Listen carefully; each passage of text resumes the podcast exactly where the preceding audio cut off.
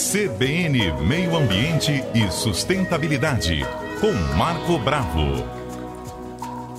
Bom, gente, como eu já adiantei antes do intervalo comercial, acaba de ser divulgado aqui nesta quarta-feira, a gente está às vésperas né, do Dia Nacional da Mata Atlântica, um estudo que é produzido desde 1989 pela Fundação SOS Mata Atlântica e também pelo INPE. Esse Atlas da Mata Atlântica apontou que houve um crescimento no desmatamento da região em 66% entre os anos de 2020 e 2021. Para vocês terem uma ideia do que foi derrubado derrubado neste período 21.642 hectares do bioma. Quando comparado com o estudo anterior, 2017 e 2018, o crescimento é de 90%, gente. E tem mais, tá? Só para vocês terem uma ideia também do que isso significa, a perda de florestas naturais, né? É, o que representa o desmatamento, caberiam numa área de mais de 20 mil campos de futebol, corresponde a 59 hectares por dia ou 2,5 hectares por hora. E a situação do Espírito Santo não está longe disso, não, não é mesmo, Marco Bravo? Bom dia para você. Bom dia, Fernanda. Bom dia, ouvintes da Rádio CBN. É, no dia 27 agora a gente comemora, né? É o, é o, Dia Nacional da Mata Atlântica, que tem uma relação interessante, né? Ela, ela é referência quando o padre Anchieta assinou a Carta de São Vicente, em 1560, descrevendo a biodiversidade das florestas tropicais nas Américas. Então, nós comemoramos o Dia da Mata Atlântica, não temos muito para comemorar. É, para quem não sabe, a Mata Atlântica, né, para o nosso ouvinte que quer entender melhor, né, é, é, ela percorre o litoral do, Espírito, do Brasil, desde o Rio Grande do Norte até uma partezinha do Rio Grande do Sul, e é interessante, Fernanda, que ela avança no continente à medida que a umidade vinda do mar, até onde a umidade vinda do mar consegue penetrar.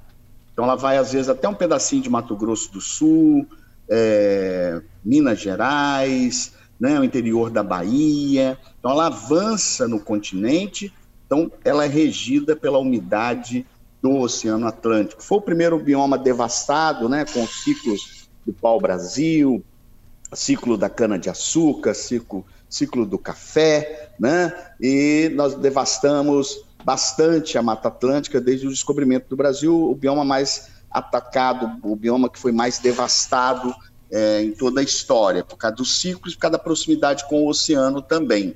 A colonização começou aqui na costa, na né, Fernanda. Então, esse bioma é o bioma de maior biodiversidade do planeta. É o maior número de espécies por área, se a gente colocar metro quadrado, por hectare, do planeta Terra. Não tem no planeta nenhum bioma, nenhum ecossistema com a quantidade de fauna, flora, micro-organismos, né, fungos e outras espécies é, por metro quadrado como a Mata Atlântica. Inclusive, em Santa Teresa tem uma tese de doutorado que aborda e comprova isso. Então, o que está acontecendo com a Mata Atlântica? Nós estamos perdendo você falar que perdemos 21.642 hectares de 2020 para 2021 é uma tristeza, é uma derrota para a humanidade. Isso tudo está relacionado ao quê? A expansão de condomínios, loteamentos, né? E principalmente expansão também para áreas agrícolas, café continua, plantio de soja, na divisa de Minas lá com Mato Grosso do Sul, Quer dizer, é, é, é uma inconsequência e nós vamos pagar caro por isso. Estamos levando à extinção de centenas de espécies que a gente nem conhece. As pesquisas não conseguem avançar na mesma velocidade do desmatamento. O Espírito Santo, ó, você vê, nós perdemos 13 hectares em, entre 18 e 19, e 75 hectares em 19 e 20. Nós tínhamos quase zerado o desmatamento. Se você pegar a região serrana do Espírito Santo, que está acontecendo com a região serrana? É um absurdo, Fernanda. Loteamentos de pessoas que não têm identidade com o local. E loteamentos todos praticamente irregulares. Irregulares. Santa Teresa, o que estão fazendo com Santa Teresa é um absurdo. Eu estou falando aqui, inclusive, para o IDAF fazer uma visita, o IBAMA, Ministério Público Estadual, Federal. É muito grave, sabe por quê, Fernanda? Hoje, quando você faz o loteamento, a pessoa tem água aqui na frente, né? ela não tem identidade com aquele local, ela constrói um campinho de golfe, usa água da nascente para piscina, né, para levar a família no final de semana, e com isso você vai brocando a mata, você vai desmatando. Aqui perto do Vista Linda tem condomínios clandestinos atrás da, da rodovia. Você passa na rodovia, tá lindo a floresta. Por trás ali a 300 metros, um monte de condomínios sem registro, sem clandestino, clandestino e outra coisa, sem o tamanho né, ideal, o tamanho. Da, tem, você tem uma, uma questão rural com tamanho mínimo. Então você compra lá 10 hectares, divide por 10 irmãos ou parentes, ou vende 10 lotes de um hectare que é menor do que o tamanho é, apropriado. Aí desmata um pouquinho para construir o chalé, a casa, e assim vai ocorrendo. Em Santa Teresa estão surgindo condomínios no entorno da cidade. Então você que vai comprar um lote na região serrana, analise a legalidade do lote. Você pode estar comprando um lote ilegal, né, que não tem condição de ser registrado e você pode perder o lote. Pois é, eu conversei então, inclusive, Marcos, sobre essas denúncias com o IDAF, né? Houve uma operação uhum. recente em várias regiões aqui do estado, uhum. Santa Teresa uma delas, Domingos Martins a outra. E Sim. o que o IDAF orienta é exatamente isso. Antes de você comprar uma propriedade, um condomínio, um sítio, você tem que checar, uhum. né, se há registro junto à prefeitura, se esse lote de fato existe, se não é numa área de de desmatamento, se a prefeitura deu todas as autorizações, porque você pode Isso. sofrer as consequências depois, né? De ter essa, é, a, a, o empreendimento, por exemplo, embargado. Embargado, ser processado por isso, né? Que você comprou uma área irregular. A maioria desses condomínios clandestinos aí não estão regularizados. A prefeitura, muitas das vezes, não fiscaliza e não faz a denúncia junto ao IDAF. Então, é, são pessoas muito próximas. Essa, essa coisa do Brasil, né, dessa relação de proximidade com a ilegalidade. Então, é, é muito complicado. E o que, que vai acontecer? Quais são as consequências disso tudo? Além da ilegalidade, além de estar fora da lei, vai faltar água né, aqui embaixo para a grande vitória. Né? Vai faltar alimento, porque como é que você vai é, produzir hortaliças sem água? Como é que Santa Maria de Jetibá vai produzir hortaliças para abastecer o Espírito Santo se não tem água para irrigar alface, o tomate, o quiabo, a berinjela, o giló e outros, né? A batata doce. Quer dizer, sem irrigação, sem, sem floresta, não tem água, Fernando. Sem água, você não tem como sobreviver. Não tem como produzir alimentos, não tem como produzir energia, né? Nós precisamos da água para produzir a energia hidroelétrica e nem estamos falando da biodiversidade.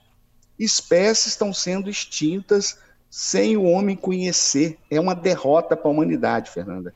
Quando uma espécie de fungo, ou um pequeno mamífero, ou um inseto é extinto e o homem ainda não, não pesquisou, não conheceu.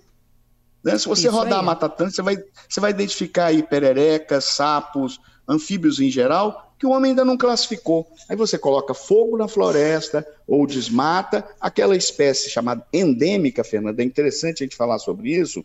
Endemia quer dizer espécie que só vive, as espécies endêmicas só vivem naquela região. Se eu desmatar aquele vale, vamos pegar um vale lá em Santa Teresa. Desmatei o vale. Tinha espécies de orquídeas, bromélias, que só dá ali, que precisa daquele microclima, umidade, luminosidade, temperatura média anual. Então aquela espécie já foi extinta. Se você desmatou aquela área, a espécie endêmica, ela tem grande chance de ser extinta, Fernanda. É Isso uma aí. tristeza. Ô, Marco, eu vou aproveitar hum. esse último minutinho aqui do nosso quadro para responder a pergunta de um ouvinte nosso lá de Alto Paraju. É o José Carlos, está preocupado com a varíola dos macacos, né? Já temos casos é aqui na América uhum. do Sul. Houve inicialmente Sim. uma orientação que a Anvisa disse que foi mal interpretada, de que a população precisa uhum. voltar a usar máscaras, né? Para uhum. se defender aí de uma possível chegada do vírus no Brasil. E o José Carlos está fazendo uma relação com a febre amarela. Ele diz o seguinte, uhum. Marco, é, devido aos comentários sobre a varíola do macaco, mais uma vez, os primatas correm o risco de serem hostilizados? Sim. É verdade. Na época da febre amarela, os macacos foram mortos, né? É, por causa de falta de informação. Isso é desinformação. Vamos aguardar. A varíola humana foi extinta em 78, Fernanda, com a ação da humanidade. Vacinamos o planeta todo. Essa varíola dos macacos é fruto também, se ela está aparecendo, do desequilíbrio ambiental. Esses animais que começam a aproximar da cidade, porque na verdade a cidade está expandindo na direção da floresta, ele já tem esse vírus há, há, muito tempo no seu organismo, só que eles estão isolados na floresta. A cidade avança com loteamentos, loteamentos clandestinos, loteamento em áreas de preservação permanente, em APP, que é ilegal, né? Então aproxima esses animais da população. Aí vem essas pandemias, epidemias, endemias, né? Que depois a gente pode até tirar um momento para falar sobre varíola. Eu acho que é um tema muito relevante. A varíola dos macacos nós temos que aguardar. É, muito, é, é pouca informação ainda, são poucos casos no mundo, está começando a aparecer, né? E nós temos que aguardar um pouco e cuidado, não, não vá na informação de manchete de site. Nós viramos leitores de manchete, Fernanda, a gente não está aprofundando mais nada. Lê a manchete, espalha, compartilha. Então vamos com mais cuidado, com cautela e também com amor à natureza, porque se a gente ficar mexendo demais, vai começar a alterar. Essas pandemias podem se tornar frequentes com o desmatamento, com a mudança climática, com todas as alterações que o homem, esse maior predador da história do planeta, vem proporcionando ao planeta Terra.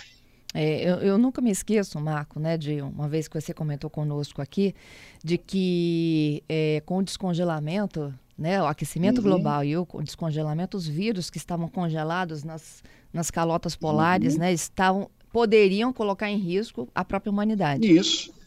Vírus que estão no fundo das florestas intactas, se você desmata, eles estão inativos né, há milhões de anos. Você desmata, eleva a temperatura, luminosidade, você pode ativar o vírus. São vírus que podem não causar nada à humanidade, mas alguns grupos de vírus podem causar danos irreversíveis. É isso. Né? Nós temos aí essa pandemia. E eu gostaria de dar um viva a Mata Atlântica. Viva a Mata Atlântica. Tá? Você... Viva a Mata Atlântica. Vamos refletir sobre isso. Dia 27 de maio, hein? Um abraço, Um grande abraço Marco. a todos os ouvintes. Um abraço. Até quarta que vem. Valeu.